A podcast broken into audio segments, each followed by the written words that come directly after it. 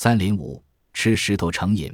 我国四川省威远县民心乡七岁小孩唐正，从三岁开始特别喜欢吃石头，每天早、中、晚都吃四十克左右。